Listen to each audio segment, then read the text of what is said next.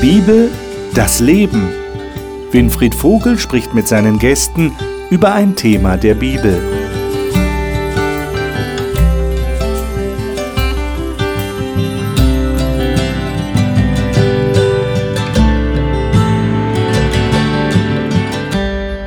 Herzlich willkommen zur Fortsetzung unseres Studiums des Buches Daniel im Alten Testament. Ein ganz besonderes Buch. Ich hatte am Anfang der ersten Sendung in dieser Staffel vor einigen Wochen schon angekündigt. Es ist ein Buch, das apokalyptische Texte enthält. Das heißt also Informationen über das Ende der Welt. Das ist ja besonders interessant. Letzte Woche haben wir über ein Standbild nachgedacht, das der König Nebukadnezar, der heidnische König in Babylon, in einem Traum gesehen hatte. Und er hat ihn nicht verstanden und dann war Daniel auf dem Plan und hat ihm geholfen, diesen Traum zu verstehen. Und das konnte er nur deshalb, weil Gott es ihm offenbart hat. Heute in Kapitel 3 geht es wieder um ein Standbild. Und da ist eine Verbindung zwischen Kapitel 2 und 3 nämlich durch ein Standbild. Aber dieses Standbild, das werden wir gleich sehen, sieht etwas anders aus als das, was der König im Traum gesehen hatte. Und vor allem geht es darum, dass Leute gezwungen werden sollen, dieses Standbild anzubeten. Und wie das ist mit dem religiösen Zwang und wie man damit umgehen kann oder damit umgehen sollte, darum wird es in dieser Sendung gehen. Herzlich willkommen zu dieser Runde. Und natürlich stelle ich Ihnen auch die Gäste vor, die hier im Studio sind. Annika Loser-Grönroos ist Theologin und psychosoziale Beraterin und lebt in der Schweiz. Nele Kunkel ist Pastorin und betreut Teilnehmer von Bibelkursen. Sie lebt in Südhessen. Burkhard Meyer ist Gymnasiallehrer und Pastor und lebt in Schleswig-Holstein. Markus Witte ist Pastor und Unternehmer im Bereich Gesundheit und Lifestyle. Er lebt in Baden-Württemberg. Kapitel 3. Ich lade euch ein, das aufzuschlagen. Kapitel 3 in Daniel. Ich schlage vor, dass wir die ersten sieben Verse lesen. Da haben wir so mal einen ersten Eindruck, worum es eigentlich geht. Burkhard, darf ich dich bitten, mal diese Verse zu lesen? Eins bis sieben. Der König Nebukadnezar ließ ein goldenes Standbild anfertigen, 60 Ellen hoch und sechs Ellen breit. Das stellte er in der Ebene Dura in der Provinz Babel auf. Und der König Nebukadnezar ließ die Satrapen, Vorsteher und Statthalter versammeln, die Räte, Hofschatzmeister, Richter und Gerichtsbeamten samt allen Provinzvorstehern, damit sie zur Einweihung des Bildes kämen, das der König Nebukadnezar aufgestellt hatte. Sobald nun die Satrapen, Vorsteher, Statthalter, die Räte, Hofschatzmeister, Richter und Gerichtsbeamten samt allen Provinzvorstehern zur Einweihung des Bildes versammelt waren, das der König Nebukadnezar aufgestellt hatte, und vor dem Bild standen, das Nebukadnezar aufgestellt hatte, da rief der Herold mit gewaltiger Stimme, Das lasst euch gesagt sein, ihr Völker, Stämme und Sprachen. Sobald ihr den Klang der Hörner, Flöten, Zittern, Lauten, Harfen, Sackpfeifen und aller Arten von Musik hören werdet, sollt ihr niederfallen und das goldene Bild anbeten, das der König Nebukadnezar aufgestellt hat. Wer aber nicht niederfällt und anbetet, der soll augenblicklich in den glühenden Feuerofen geworfen werden. Darum fielen zur bestimmten Zeit, als alle Völker den Klang der Hörner, Flöten, Zittern, Lauten, Harfen und alle Arten von Musik hörten, alle Völker, Stämme und Sprachen nieder und beteten das goldene Bild an, das der König Nebukadnezar aufgestellt hatte. Hm.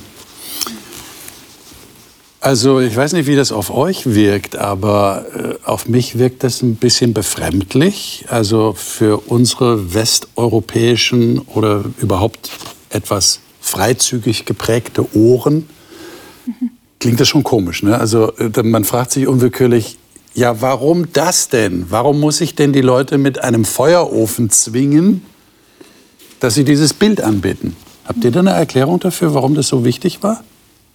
Ist ja wie so ein Gottesdienst, der hier stattfindet. Ja? Und dann sagt er also, fallt alle nieder, das kann man ja noch verstehen, fallt alle nieder, wenn ihr das hört.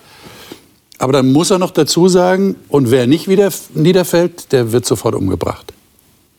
Oh, wichtig war dem König offensichtlich, dass sie es tun, dass es gemacht wird. Denn dieses Standbild hatte ja wahrscheinlich auch neben dem religiösen eine, eine politische Funktion. Mhm. Äh, die ganze Elite wird versammelt aus allen Ecken und Enden des Reiches und das sollte ja was, was Verbindendes sein. Alle fallen gemeinsam zur gleichen Zeit auf den Befehl des Königs vor diesem gewaltigen, völlig goldenen, vergoldeten Standbild nieder. Also ihm war es wichtig, dass es gemacht wird, nicht, dass darüber diskutiert wird. Okay. Aber es ist vielleicht gar nicht so weit von uns weg. Es ist vielleicht okay. weit weg in unserer postmodernen Welt. Es, mhm. ist, es ist auch eher noch befremdlich in der Moderne, wobei selbst in unserer modernen Zeit hat, in Europa hat es sowas gegeben. Aber wenn wir ins Mittelalter zurückgehen, in unseren Kontinent, da gab es auch ganz viel religiösen Zwang. Und also ich denke einfach nur an die Inquisition. Wer da nicht mitgemacht hat, wurde auch relativ schnell kaltgestellt. Hm. Was ist so attraktiv an religiösem Zwang? Also Menschen zu zwingen, eine, eine Religionsausübung zu praktizieren, von der sie möglicherweise nicht selber überzeugt sind. Sonst müsste man ja keinen Zwang ausüben. Ja, wenn einer will, dann macht er das sowieso. Warum Zwang? Ich hatte so das Stichwort Geltungsbedürfnis im Kopf. Okay. Ähm, also ich habe mich so gefragt, ob, ob das für König Nebukadnezar tatsächlich so eine so ein Einführen einer neuen Religion war oder ob es tatsächlich einfach sein, sein persönliches und, und teilweise ähm, privates Geltungsbedürfnis war, zu sagen, okay, ich, mir reicht es vielleicht nicht einfach nur Herrscher zu sein, sondern ich muss das irgendwie und mit irgendetwas bestätigen, deutlich machen, sichtbar machen, nochmal unterstreichen.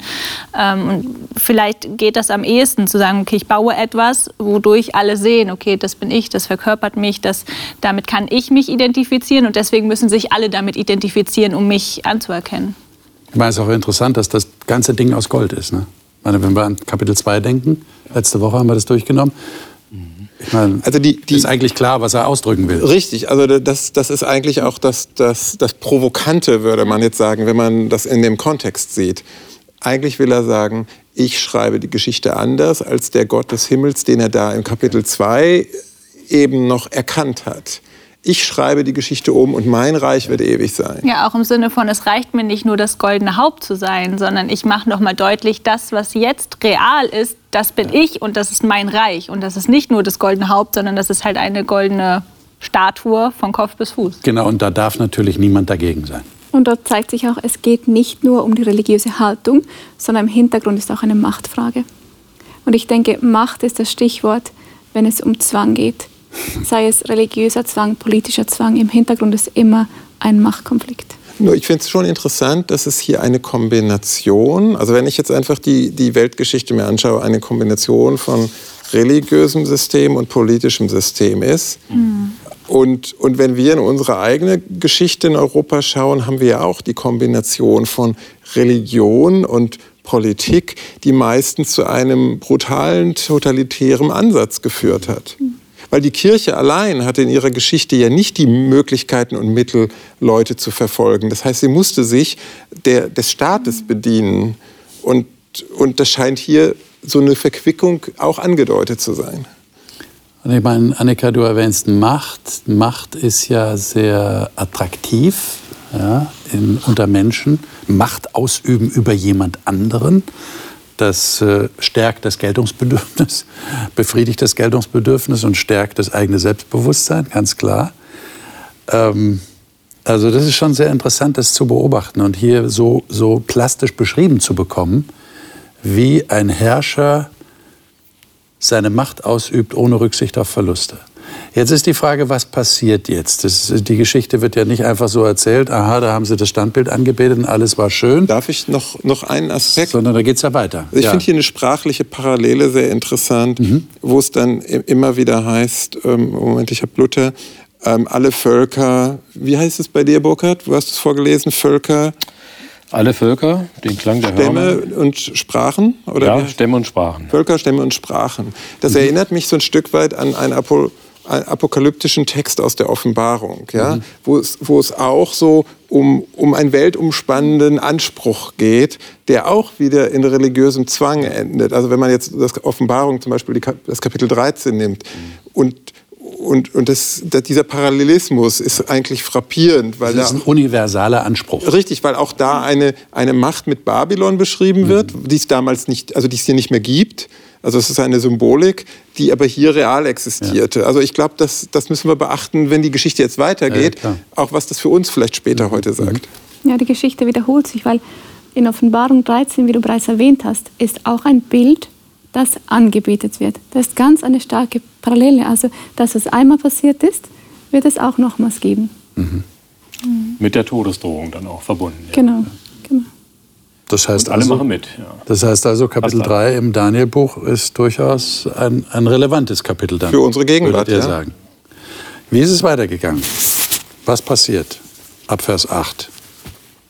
Vielleicht könnt ihr das mal kurz nacherzählen.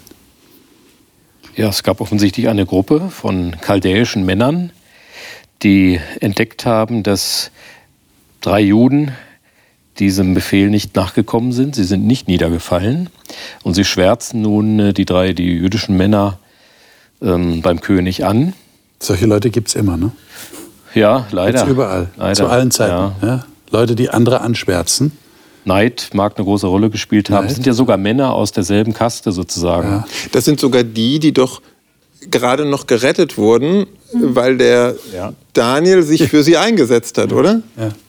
Gehörten zu den Wahrsagern, Sterndeutern, Weisen. Ja. ja, sie schwärzten äh, die drei Männer an. Sehen wir da eine bestimmte Dynamik? Äh, halten wir da mal kurz inne. Warum passiert das? Es ist die Machtfrage, hast du gesagt, Annika. Und hier sind Leute, die andere anschwärzen, weil sie dieser Macht nicht huldigen. Mhm. Warum macht man das? Habt ihr da eine Idee? Ich denke, diese Männer, ähm, die die drei Freunde von Daniel beschuldigen, die fühlen sich übergangen. Weil als sie vor den König treten, okay. sagen sie, ähm, das sind Männer, die sind nicht einmal von uns, die sind aus dieser Provinz, die du erobert hast. Das ist auch mal so ein typisches Problem, ne? Genau. Gehören also, nicht zu uns. Und trotzdem haben sie diese prominenten Stellungen bei uns. Mhm. Ich sehe auch, so wie du bereits gesagt hast, da ist Neid dahinter. Und es ist, glaube ich, nicht entstanden nur in dieser Situation. Sie haben die drei Freunde bereits länger beobachtet, weil vor dem König können sie dann alles aufzählen, ähm, was die falsch machen wo der König doch merken sollte, ah, die sind gar nicht so loyal oder die, die dienen mir vielleicht nicht mit ganzem Herzen. Eigentlich hattest du eine Fehlentscheidung getroffen, die damals über die Provinz Babel zu genau. Ja. genau. Aber wisst ihr, wen ich so vor Augen habe? So einen typischen Streber in einer Schulklasse, der gerne Liebkind sein will beim Lehrer. ihr lächelt, also ich, ich habe den Eindruck, ihr kennt sowas auch, ja, oder habt das schon mal beobachtet der dann zum Lehrer geht und sagt, Herr Lehrer, der hat das und das gemacht. Ich, ich, ich rede jetzt mal über die Psychologie. Was passiert da im, im Inneren? Warum mache ich das? Weil ich dann der Bessere bin? Ich habe den Eindruck, dass hier das gleiche Wort passen könnte. Also vielleicht war es selbst für Sie auch das Bedürfnis nach Geltung. Also gerade, wo wir in den letzten Kapiteln gesehen haben, dass Sie auch an mancher Stelle nicht genügen konnten, wo sie nicht ähm, ja, oder die Forderungen des Königs eben nicht erfüllen konnten, wo sie ihrem Job vielleicht auch nicht gerecht geworden sind. Und dann merken, vielleicht haben sie so ein bisschen ihre Chance ähm, gesehen, zu sagen, okay, wir machen gerade alles richtig, aber da gibt es Männer, die eben nicht von uns sind, ja, die eigentlich hier gar nicht zu Hause sind, die in vielen Sachen scheinbar besser sind, aber an der Stelle können wir sie in die Pfanne hauen. Und, und, und in Vers 24 ist es, glaube ich, ich greife zwar vor, aber da wird auch dieser Charakter dieser Gruppe ja. wieder deutlich. Da fragt der, der König, haben wir nicht das und das getan? Und dann sagen sie, ja, aber gewiss, also, o König, natürlich. Ja, also, weißt du, einfach so nach dem Mund reden. Mhm. Ja? Ich finde es wichtig, dass wir darauf Acht geben. Das gibt es in jedem Unterdrückungssystem. Leute, die andere anschwärzen, um selber besser dazustehen. Mhm. Und damit werden sie zum Handlanger des Zwangs. Leider Zum Handlanger in, der Macht. In unserer ja? nicht so weit. Obwohl sie sich ganz bedeckt halten können und sagen können, ja. Aber es gibt ja auch andere. Ja, wenn ich zum Beispiel an, an die Nazi-Zeit denke, wo die Juden verfolgt wurden, da gab es ja auch andere, die die geschützt haben und bei sich versteckt haben.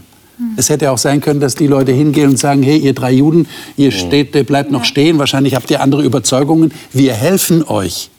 Das ist nicht passiert. So, was passiert jetzt weiter? Also Sie haben sie für- angeschwärzt und was passiert jetzt? Ab Vers 13? Jetzt spricht der König, jetzt spricht Nebukadnezar und äh, man erfährt hier von einer körperlichen Reaktion mit grimmigem Zorn. Also er ist sehr aufgebracht.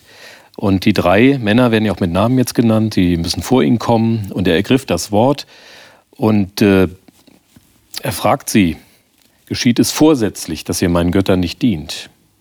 Also er wirft sie nicht sofort in den feurigen Ofen. Nein, sie haben noch Zeit.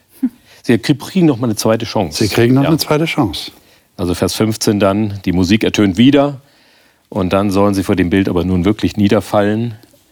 Wenn sie das nicht tun, dann werden sie sofort in den glühenden Ja. Feuerofen geworfen. Und dann kommt ein bezeichnender Satz, den der König sagt, am Ende von Kapitel, äh, von Vers 15.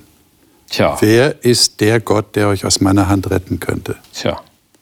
Das ist wie so eine programmatische Ansage. Er muss es aber wirklich geglaubt haben, weil es ist schon mutig nach dem Traum, den er hatte in Kapitel 2, dass er dann in diesem Selbstbewusstsein ein Bild aufstellt, das nur aus Gold ist, das ja auch der Gott im Himmel sieht. Also er muss es wirklich geglaubt haben. Aber so sind wir Menschen manchmal. Also wir, wir, wir wir haben vielleicht einen starken Eindruck, wo wir auch eine, ein, ein Gotteserlebnis haben, das uns prägt, aber das verblasst. Ja. Und wir deuten uns dann halt unsere Geschichte so zurecht, wie sie uns gefällt. Also ich meine, das ist jetzt vielleicht dann nicht so auf dem hohen Niveau wie bei dem, dem König Nebukadnezar, aber im Kleinen, in meinem Leben, ertappe ich mich auch manchmal dabei, dass ich es mir einfach gern zurechtdrehen möchte. Und es scheint sein Selbstbewusstsein ja extrem gestärkt zu haben. Also wenn es in Vers 14 heißt, er stellt ganz bewusst die Frage, stimmt es, dass ihr meine Götter nicht verehrt und betet ihr tatsächlich das goldene Standbild nicht an, das ich aufgestellt habe? Also beide Fragen gehören für ihn zusammen, so dass das Anbeten seiner Götter, aber halt auch das Anbeten seines Standbildes. Also vielleicht hat er das innerlich so ein Stück weit gleichgesetzt, zu sagen, okay, wenn ich das goldene Haupt bin, dann gebührt mir die Ehrerbietung, Ehrerbietung oder Anbetung wie den Göttern, die ich verehre. Also er stellt sich ja praktisch auf die gleiche Stufe. So, wie reagieren jetzt die drei, die drei Freunde? Annika, kannst du mal Verse 16 bis 18 lesen?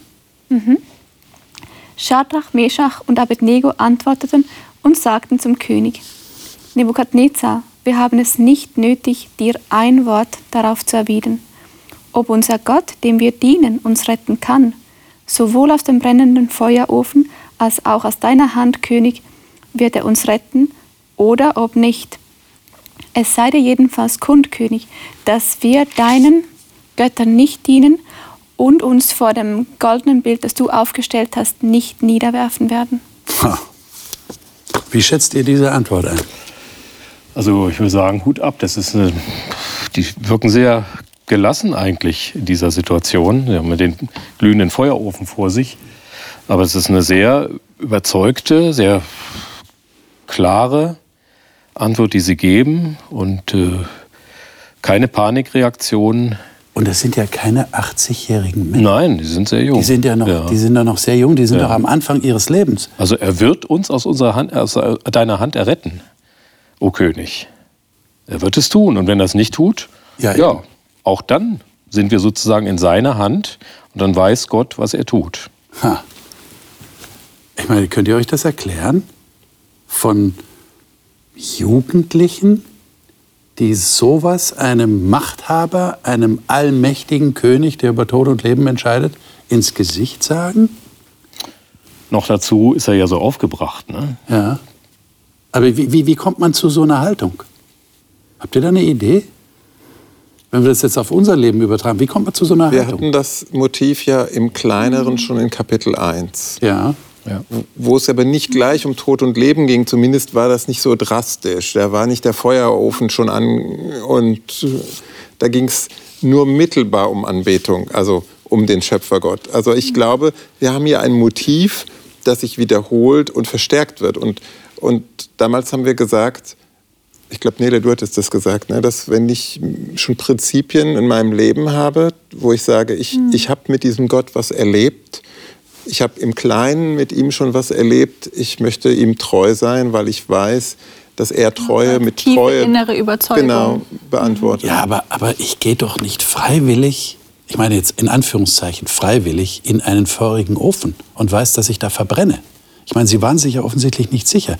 Und ich meine, wenn ich überlege, rein rational betrachtet, äh, könnte man doch mit diesen drei Jugendlichen diskutieren und sagen, also wem wird euer Tod etwas nützen? Der nützt doch niemandem etwas. Warum geht ihr nicht einen klugen Kompromiss ein? Ihr könnt doch niederfallen und euch was anderes denken. Das weiß ja keiner, was ihr denkt. Ihr tut halt so. Der liebe Gott kennt euer Herz, der weiß, was ihr wollt und nicht wollt. Also mir fällt da das Wort von Jesus ein, wo er sagt, wer mich bekennen wird, den will ich vor meinem Vater bekennen. Und wenn wir die Geschichte gleich weiter verfolgen, dann passiert ja genau das. Also ich glaube schon, dass auch Jesus Christus uns genau zu, zu diesem mutigen, vertrauensvollen Handeln Ja, aber ist das nicht, und das ist jetzt wirklich ernst gemeint, ist das nicht auch eine Art von Provokation, die vielleicht unnötig ist? Oder anders gefragt, wie entscheidet ihr denn, ob ihr tatsächlich jetzt keinen Kompromiss schließen solltet? Ihr solltet tatsächlich bekennen, das lässt sich ja immer schön sagen, wir sollen Jesus und wir sollen Gott bekennen in der Öffentlichkeit. Und auf der anderen Seite sagt, nee, also es ist vielleicht jetzt gar nicht notwendig. Für mich ist in dieser Geschichte sind es auch die Umstände, die so eine drastische oder radikale Entscheidung auch ein wenig provozieren oder hervorrufen, weil es geht um Leben und Tod. Und das heißt nicht, dass das das Prinzip ist, dass immer das Schlaue ist, dass immer mit der Tür ins Haus. Ähm, manchmal ist ein sanftes Wort oder ein Wort zum richtigen Zeitpunkt oder erst nach dem zehnten Mal ein Wort der richtige Weg. Aber in der Situation scheint es das gewesen zu sein, was jetzt angebracht war.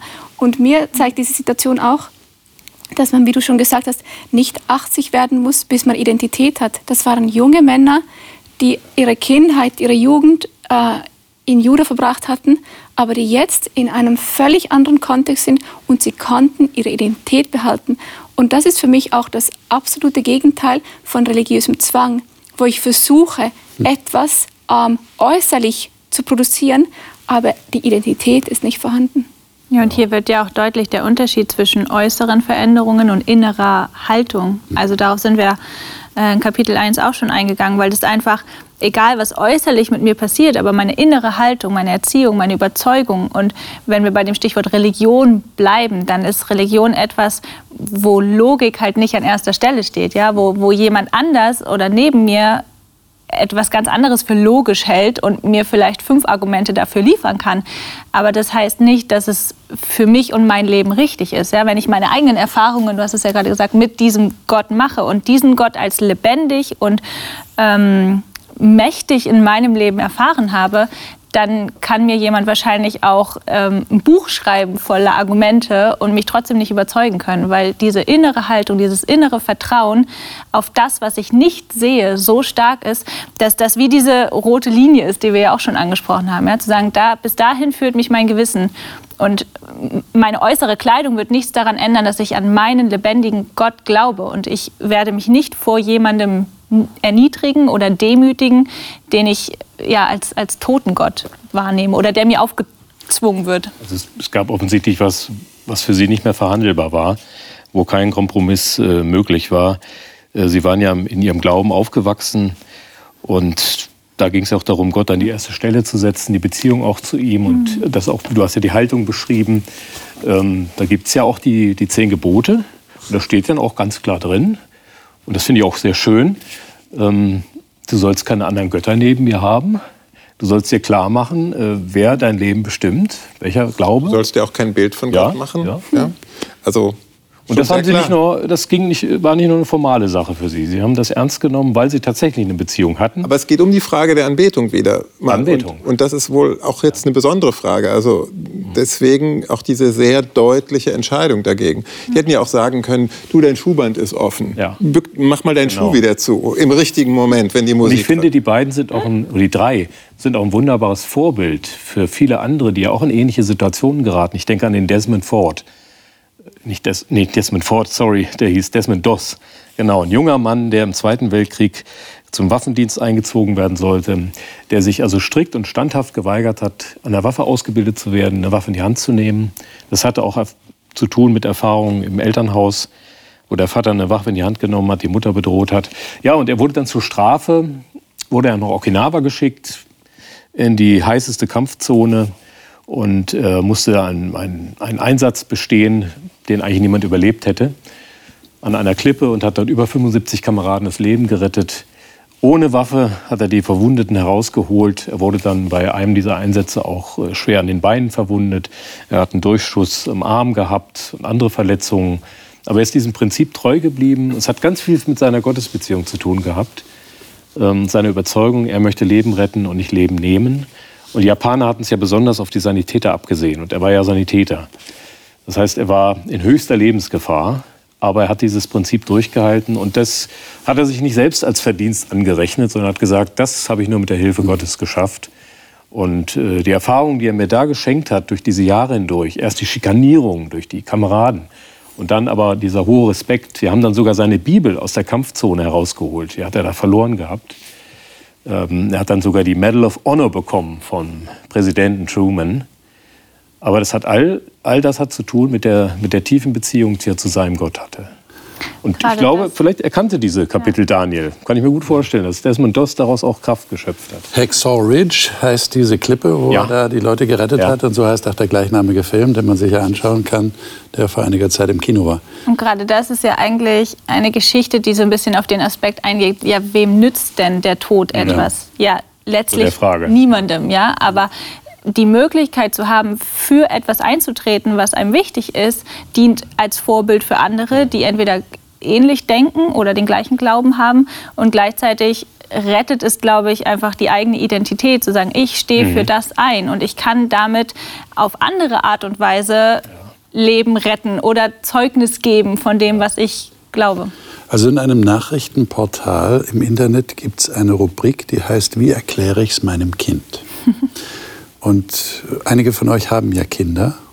Und diese Geschichte ist ja eine sehr berühmte Geschichte in Kinderbibeln, im Kindergottesdienst. Mich würde interessieren, wie erklärt ihr einem Kind, was man aus dieser Geschichte mitnehmen kann, was man aus dieser Geschichte lernen kann? Wie würdet ihr das einem Kind nahebringen? Habt ihr da eine Idee? Für meine Kinder ist diese Situation so weit entfernt wie Tag von Nacht, weil sie haben noch nie etwas Ähnliches erlebt. Ja. Aber auch sie wissen, wie es sich anfühlt, wenn man ausgegrenzt wird oder wenn man auffällt, weil man anders ist. Und das ist schon etwas, das ich mit ihnen thematisiere und das wir zu Hause besprechen. Oder auch wenn ich etwas erlebe, wo ich merke, da muss ich für etwas kämpfen, das mir wichtig ist, dann die Kinder merken es, obwohl sie den Konflikt im Hintergrund vielleicht nicht stehen, die verstehen, die merken, dass die Mama anders drauf ist oder dass die Mama irgendwie angespannt ist. Und dann kann ich an so ganz einfachen Alltagsbeispielen ihnen zeigen, was in mir drin vor sich geht. Und wenn wir dann zu der Stelle in der Bibel kommen, äh, wo wir diese Geschichte lesen, dann kann ich auf ihren ganz kleinen, harmlosen Alltag Bezug nehmen und ihnen das Prinzip aufzeigen dass es nicht einfach ist, wenn ich anders bin oder wenn ich für meine Werte einstehen muss. Hm. Dass es aber mich innerlich stärkt. Ich sage unseren Kindern immer, dass es in der Situation unangenehm ist, aber dass es mich innerlich stark macht. Und das ist etwas, das bleibt und die Situation geht vorbei. Mir ist in Ergänzung zu dem auch noch wichtig, man könnte das ja auch im gesellschaftlichen Diskurs falsch verstehen, dass diese drei Männer so ein bisschen fundamentalistisch sind. Die sind unbelehrbar, die sind störrisch, die, die, die sind nicht und gesellschaftstauglich und integrativ. Ähm, ja, man könnte so den Eindruck erwähnen. Und ich, ich glaube, es ist ganz wichtig, dass wir uns auf den vierten Mann gleich konzentrieren, der jetzt in, die, in der Szene. Du schon voraus. Ja, aber das finde ich ganz wichtig, weil womit kann ich diesen Vorwurf, ich bin mhm. vielleicht fanatisch, ähm, entkräften? Mhm. Ähm, das kann ich nur durch durch den vierten Mann. Okay. Mir hat das sehr gut gefallen, ähm, wo du gesagt hast, äh, da bleibt etwas. Das hat einen bleibenden Wert, diese Erfahrung. Selbst wenn man von den anderen schief angeguckt wird oder abgelehnt wird. Aber du machst eine Erfahrung, die bleibt, die wirkt mhm. nach. Das finde ich ist eine Spur, ähm, die ist wichtig. Und wenn, man, wenn das gelingt, das den Kindern irgendwie deutlich zu machen mit dem eigenen Verhalten, am besten mit dem eigenen Vorbild, ich, dann denke ich, ist viel gewonnen. Ich denke, diese Erfahrung von Shadrach, Meshach und Abednego war nicht das erste Mal, wo sie für etwas eingestanden sind. Ähm, die hatten schon eine lange Schule ähm, in diese Richtung genossen und das ist auch die Möglichkeit, wie ich einmal zu dem Punkt kommen kann, dass wenn es wirklich hart auf hart geht, dass ich treu bleiben kann. Wir sind hier wirklich an einem ganz heiklen Punkt. Ich denke, ihr merkt das schon. Äh, es geht um die Frage der Anpassung an eine andere Kultur. Es geht um die Frage der Treue zu den eigenen Werten, die ich vielleicht von Kind auf gelernt habe. Und die, die Entscheidung, wann was gilt wann gilt meine Bereitschaft zur Anpassung und wann nicht. meine Frage ist, bevor wir zum vierten Mann kommen, warum hat die Umschulung bei denen nicht so funktioniert, wie der Nebukadnezar sich das gedacht hatte? Versteht ihr? Sie sind ja, da, sind ja umgeschult worden. Sie haben ja sogar andere Namen bekommen. Die werden in diesem Kapitel 13 Mal wiederholt. Es Ungeheuer gab keinen viel. Klassenlehrer, der sie überzeugt hat. Ja. Keinen babylonischen. Es gab keinen Klassenlehrer, der sie überzeugen konnte. Ein Tutor. Okay. Ja, und es gab gleichzeitig einen Gott in ihrem Leben, der größer war als der König, der versucht hat, okay. Mhm. ihnen etwas aufzuzwingen, was ihrem Glauben widersprochen hat. Da war viel näher dran an ihrem Herzen. Meine Frage ist jetzt, wie kommt es denn dazu, dass das tatsächlich passiert, was du sagst? Versteht ihr? Ich kann doch sagen, naja, Religion, es gibt viele Religionen auf der Welt. Es gibt den einen wahren Gott, das sagen wir Christen natürlich, selbstverständlich.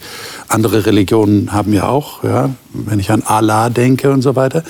Aber wie komme ich denn dahin, dass ich sage, das ist jetzt wirklich das Entscheidende in meinem Leben und davon rücke ich auch nicht ab. Das ist eine Grenze, die ich nicht überschreite, obwohl ich sogar mein Leben dadurch bedroht habe. Wie komme ich denn dahin, an den Punkt? Einfach, das ist meine Überzeugung oder weil ich so erzogen worden bin? Nein, ich glaube, die Erziehung kann nur einen Hinweis darauf geben. Okay. Also Kinder ähm, können erzogen werden im christlichen Glauben und müssen das nicht zu ihrem eigenen werden. Also bei den drei Männern garantiert hatten die viele persönliche Gotteserfahrungen, mhm. haben ganz lebendig mit ihm gelebt. Mhm. Und deswegen war es für sie so wichtig, dass Sie da sagen, das würde ich niemals aufgeben. Ich, ich, ich kann mich kulturell anpassen, ich kann mich den Gebräuchen anpassen, in der Sprache, in vielen Dingen, im, im, im, im, in, in den Verhaltensweisen, in der Kleidung, in dem Namen, alles Mögliche. Ist alles wunderbar, ich kann mich überall anpassen. Aber das ist so zentral in meiner Identität, das, das würde den absoluten Kern betreffen. Aber das muss ja dann wirklich ganz, ganz tief gehen. Ja. Denn wenn jemand mit der Pistole vor dir steht und sagt, schwöre diesem Glauben ab und du sagst, nein, das mache ich nicht, du kannst ruhig schießen. Und es gibt ja solche Beispiele auch. Ja, natürlich. Äh, versteht ihr? Da muss der Glaube schon was ganz Kostbares geworden sein. Das ist der Punkt. Und ich glaube, das ist ja menschlich auch nicht erklärbar. Rein rational. Sind wir wieder bei der Logik. ich muss also an eine Stelle denken, wo Hesekiel schreibt, Gottes Ziel ist es, uns ein neues Herz zu schenken. Mhm. Und das ist, glaube ich, auch der Unterschied. Der Nebukadnezar, der bastelt an dieser Hülle. Ähm, es, sie bekommen einen neuen Namen, die Ernährung. Sie besuchen babylonische Schulen. Aber das, was stärker ist, ist ein Gott, der im Herzen wirken kann. Und das ist dort, wo der Glaube und das Vertrauen zu ihm entsteht. Der hat vor allem keinen Zwang nötig. Ne? Er arbeitet nicht mit Druck, er hat den freien Willen geschaffen, ja. sondern er arbeitet mit äh, Erfahrung, mhm. die er uns schenkt. Äh, ja, das heißt ja auch heute, heute noch, das stärkste Motiv für etwas ja. ist Liebe. Ja. Also dort, wo, wo Liebe existiert, ist jeder Vater, jede Mutter bereit, sich in ähm, stürzende Fluten ja. hineinzustürzen, ähm, um, um das eigene Kind zu retten. Ja. Und davon gibt es massenhaft Geschichten, wo wir lesen können, wie sehr Liebe motiviert, sich selber in Gefahr zu bringen oder wie stark ähm, Liebe als Motor wirkt, um etwas zu tun, was einem selber eigentlich schadet. Und, und jemand, der diese Liebe hat, der ist ja nicht extrem oder fanatisch. Das muss man ganz deutlich machen. Genau.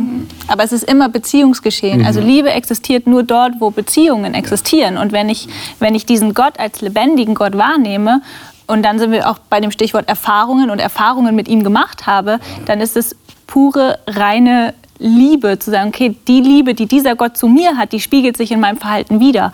Und was wäre das für Liebe, wenn ich bei, bei den kleinsten Anzeichen von, von Gefahr oder von, von Widerstand aufgeben würde? Also das ist dann der Schlüssel. Kommen wir zum vierten Mann. Ab Vers 24.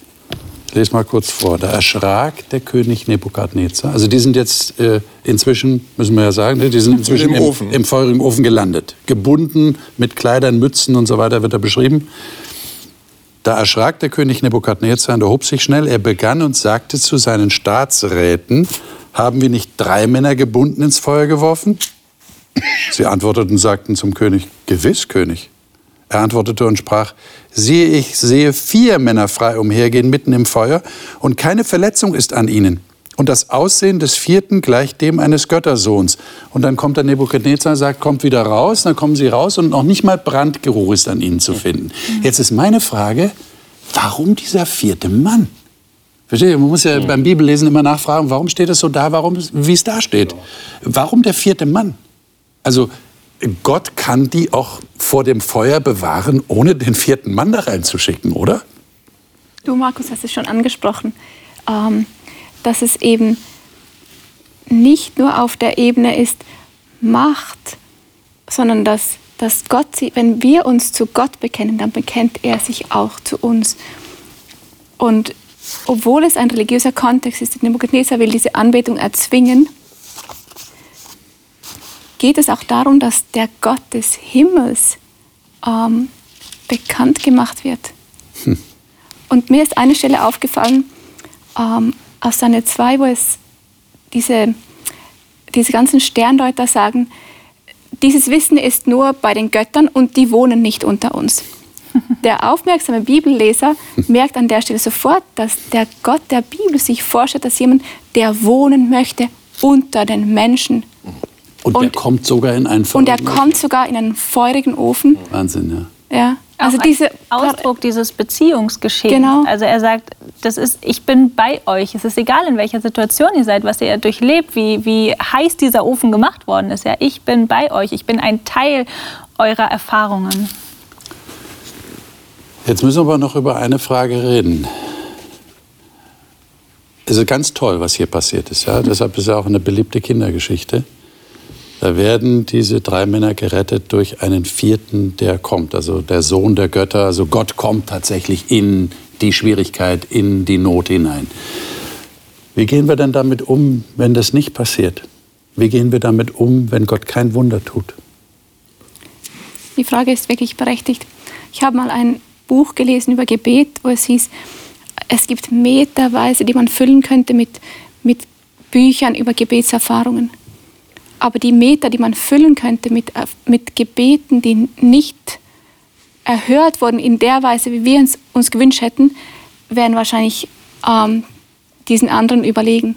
Und das ist etwas, das kenne ich aus meinem eigenen Leben, dass ich für etwas bete, wo es zum Beispiel darum geht, dass jemand krank ist und die Person wird nicht geheilt und sie stirbt. Das hier ist schön, aber es gab auch einen Stephanus, der wurde gesteinigt. Ein Es, Johannes es der gibt Täufer. beides. Ja. Viele Beispiele. Ja, Auch in der Kirchengeschichte. ja. Die Reformatoren, die hingerichtet wurden.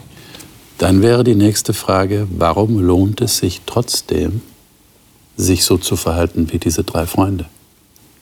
Warum lohnt es sich dann trotzdem, obwohl ich nicht sicher sein kann, dass Gott ein Wunder tut, dass ich standhaft bleibe, dass ich stehen bleibe? Also ich glaube, dass man das ja nicht aus menschlicher Kraft kann. Also vielleicht gibt es Leute, die das verbissen machen, aber dann wird nicht die Verbindung, diese liebevolle Verbindung, die du gesprochen hast, die wird dann nicht sichtbar. Ich glaube, wenn man mal so wirklich Schicksale von Märtyrern studiert, was ja auch so dramatisch drastisch ist, dass auch wie bei Stephanus Gott diesen Menschen etwas gibt, was übernatürlich ist. Wie kann der Stephanus sozusagen den Himmel offen sehen und so wie Jesus beten, vergib ihnen, denn sie wissen nicht, was sie tun? Das kann kein Mensch. Das kannst du nur, wenn Gottes Geist oder Gott in dir vollkommen sichtbar wird. Und das ist etwas, was jenseits von unseren Möglichkeiten ist. Und damit sind ja viele Menschen zum Glauben gekommen. Das heißt, Gott, Gott hat manchmal einen Weg, den ich nicht verstehe. Und er möchte mich einfach einladen, vertraue mir trotzdem, selbst wenn es nicht der Weg ist, den du dir wünschst. Ja, das ist dann ein, ein Dennoch-Glaube. Ja, genau. Aber wie du schon sagst, das ist nicht etwas, was wir aus uns heraus können. Das muss man sich schenken lassen letztlich. Und das hat auch mit einer Geschichte zu tun, die man schon mit Gott, einen Weg zu tun, den man mit Gott schon gegangen ist. Also ich denke an einen Psalm von David, äh, Psalm 73, wo er dann so fast trotzig sagt, und dennoch bleibe ich stets an dir. Da hat er viele Erfahrungen im Rücken gehabt. Am Ende kann er sogar jubeln, ne? kann sogar über die Nähe Gottes jubeln, kann sagen, deine Nähe ist mir kostbar, deine Nähe ist mein Glück. Ja. Aber dass dieser Gott keinen Zwang ausübt, das ist mir noch so wichtig. Weil, wenn wir das zu Ende lesen würden jetzt, der Nebukadnezar springt jetzt sozusagen auf den richtigen Gott, aber das System bleibt falsch. Mhm. Versteht ihr, was ich meine? Ja, wenn jemand etwas sagt gegen diesen Gott. Er, er, er, will alle zwingen, jetzt diesen Gott Ganz genau. Und das Drama ist, und das sage ich nicht ohne, also ich will niemanden anklagen, aber ich, es ist einfach ein Spiegel für uns als Menschheit.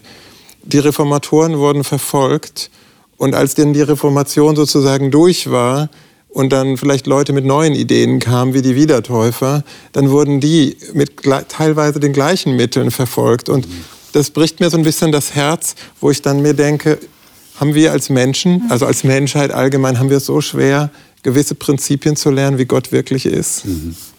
Liebe Zuschauer, das ist eigentlich eine Frage, die ich an Sie weitergeben kann. Wie verstehen wir Gott? Wie, wie begegnet uns Gott in unserem persönlichen Leben? Ich denke, wir haben sehr viel in diesem Kapitel mitbekommen. Wenn Sie aufmerksam zugehört haben, dann werden Sie das sicher gemerkt haben. Ein mutiger Standpunkt, das war der Titel unserer Sendung, ist das Gegenteil von Opportunismus, wo ich mich mein Mäntelchen in den Wind hänge und sehe, wohin geht denn die Reise und ich, ich schließe falsche Kompromisse. Das haben diese drei Jugendlichen nicht gemacht. Und sie sind gerettet worden, aber wir haben gerade festgestellt, das ist kein Automatismus. Das muss nicht immer so sein und und ich denke, es ist angebracht, Ihnen zu Hause, da wo immer Sie in Ihrem Leben stehen, zu wünschen, dass Sie das auch von Gott geschenkt bekommen. Denn es ist sicherlich ein Geschenk von Gott, dass man trotz widriger Umstände und trotz fehlender Hoffnung auf Besserung trotzdem diesem Gott vertraut, weil man das richtige Bild im Kopf hat von ihm, das, das geprägt ist von dem, was die Bibel uns sagt. Dieser Nebukadnezar, dieser König, der wird auch im vierten Kapitel eine Hauptrolle spielen. Er wird nämlich von Gott nochmal sehr deutlich, salopp gesagt, in die Mangel genommen. Er wird nochmal sehr stark geprüft. Und er bekehrt sich. Eigentlich muss man das so ausdrücken. Und ich bin mal gespannt, was wir da herausfinden werden über das, was in ihm vor sich geht und wie Gott mit ihm umgeht. Bis dahin wünsche ich Ihnen wie immer alles Gute und Gottes Segen.